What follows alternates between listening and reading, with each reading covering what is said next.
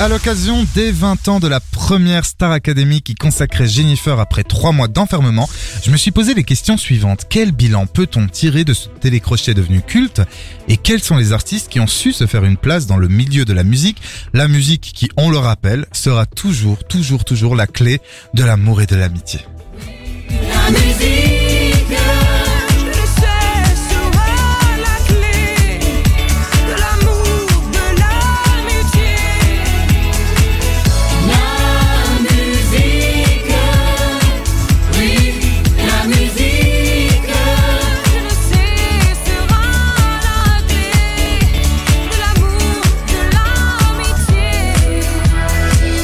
L'émission qui a commencé en 2001 accueillait chaque année au sein d'un château une quinzaine d'apprentis chanteurs triés sur le volet après de nombreux castings dans les grandes villes de l'Hexagone. Alors on va pas se mentir, hein, on est d'accord, certains avaient un peu plus d'expérience de voix et de talent que d'autres. hein. Coucou Jean-Pascal, coucou Jean-Alain.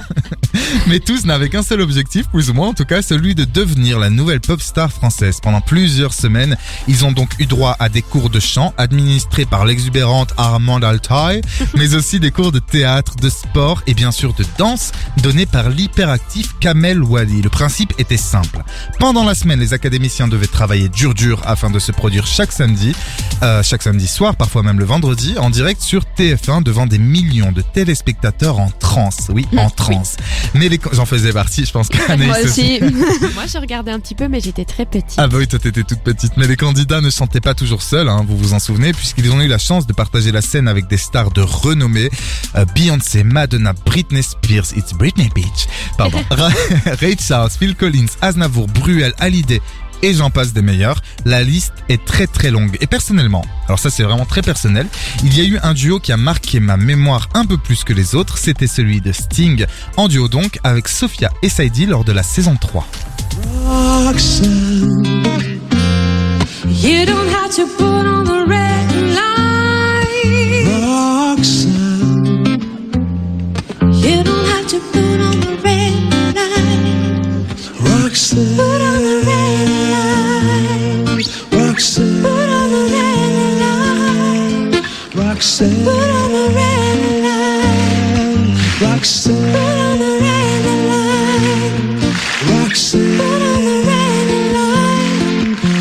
lives. Alors, euh, Sophia et Saidi est d'ailleurs parvenue à se faire une jolie place, à avoir une carrière significative après la Star Academy.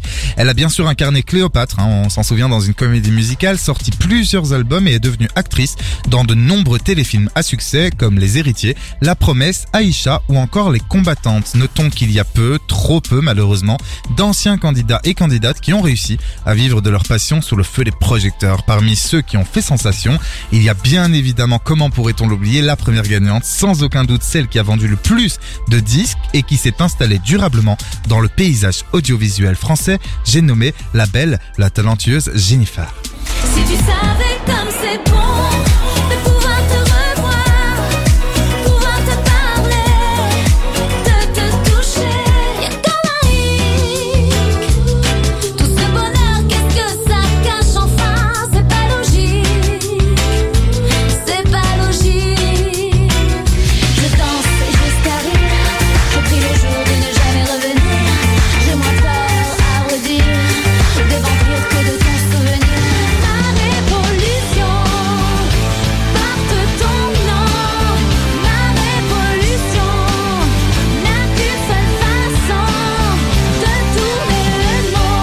Alors il faut savoir qu'on est à fond dans le studio avec Laura et Anaïs, avec euh, ma révolution de Jennifer, parce qu'on est d'accord quand même que Jennifer c'est la pop star française, c'est-à-dire qu'on connaît presque toutes ses chansons par cœur. Ouais. Moi en tout cas j'adore Jennifer, mais il n'y a pas eu que Sophia Saidi et Jennifer, il y a eu également bien sûr Nolwenn Leroy, gagnante de la deuxième euh, saison cette fois-ci, qui vient d'ailleurs de sortir son huitième album. Elle en est à son huitième, donc elle a quand même pas chômé. C'est un album intitulé La Cavale et réalisé par le talentueux Benjamin Biolay.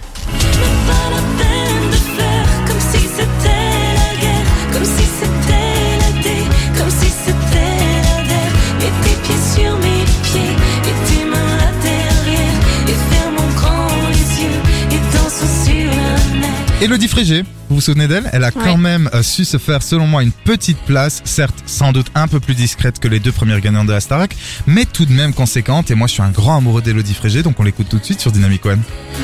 sur la bouche, même si c'est louche, puisque ma langue a le goût de ta vertu, de ton honneur perdu. Non, pas sur les lèvres, même si j'en rêve, même si je tremble.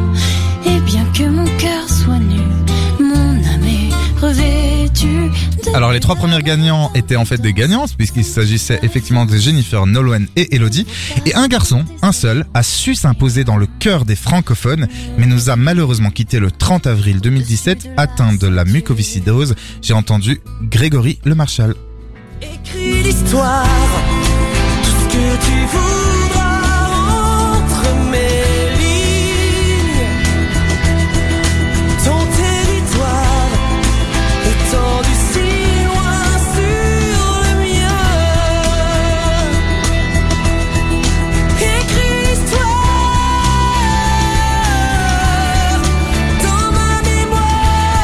Je rappelle bien sûr que vous pouvez faire un don euh, pour ceux qui veulent. hein. Donc il y a l'association Grégory de Marchal qui lutte contre la mucoviscidose. Et euh, je rappelle également qu'il est bien mort en 2007. Peut-être que j'ai dit 2017 juste avant, je ne me souviens plus.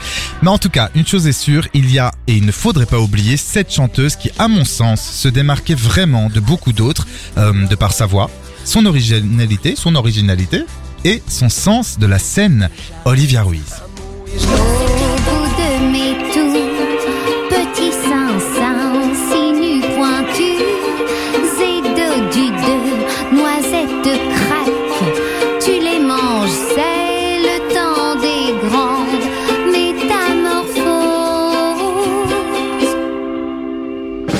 Voilà, à part Olivia, Jennifer, Nolwenn, Sophia, Elodie et Grégory, eh bien, il n'y a pas grand monde qui a su se faire réellement une carrière après la Star Academy. En 2005, Magali Vaé remportait la cinquième édition et il semblerait que c'est à ce moment-là que le programme a changé de statut. Il n'était désormais plus un faiseur de stars, mais permettait simplement l'enchaînement de candidats qui malheureusement ne sont donc pas parvenus à se hisser à la tête des charts. Si je vous dis Cyril, Michael et Lorraine, vous me répondez euh, qui ça? Qui ça? Eh bien, ce sont les derniers gagnants de la Starac dont on a peu, ou alors pas du tout entendu parler depuis. Mais l'un d'entre eux, il faudrait pas l'oublier, un certain Quentin Mosiman est devenu l'un des 100 meilleurs DJ de la planète. Il a même euh, récemment composé l'album de Grand Corps Malade. On peut dire aussi qu'il a été euh, juré dans le dans, dans qu'il a été membre du jury de The Voice Belgique. Donc euh, il a quand même une petite carrière et surtout il a donc composé effectivement l'album de Grand Corps Malade nommé Mesdames qui s'est écoulé là, écoutez bien, à plus de 400 000 exemplaires, ce qui est un, voilà, C'est un succès, c'est énorme. C'est donc en partie grâce à Quentin, à Quentin Mosiman qu'on a pu profiter de ce joli duo entre le slammer le plus populaire de France et la talentueuse Louane. C'est derrière le brouillard sur Dynamic One. Petit extrait.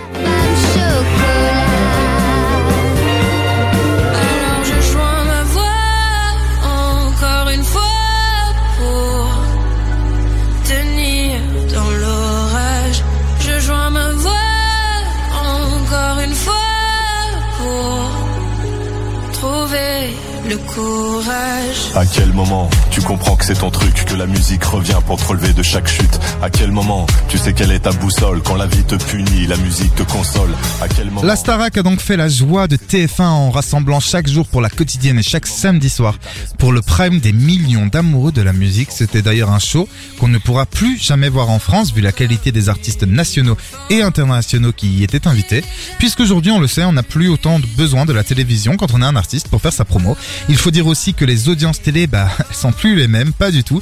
Et les ventes de disques non plus. En fait, la Starac appartient au passé et euh, bah, c'est peut-être mieux comme ça. J'ai entendu ce piano au loin.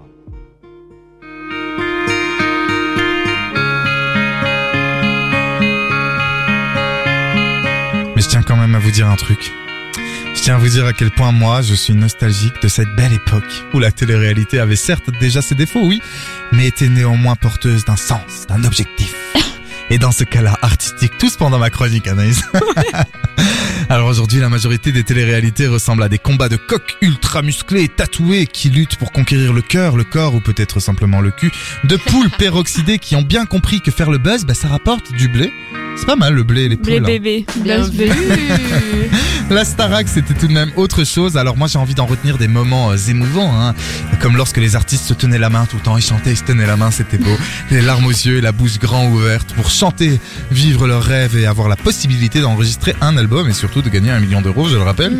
Mais le temps passe, c'est ainsi. Et il ne sert peut-être à rien de se la jouer mélancolique. Bref, j'ai 31 ans et la Starac a clairement fait partie de mon enfance, de mon adolescence, de ma génération en fait. Une génération qui rêvait fort, une génération qui dansait beaucoup, qui chantait à tue-tête et qui aimait passionnément.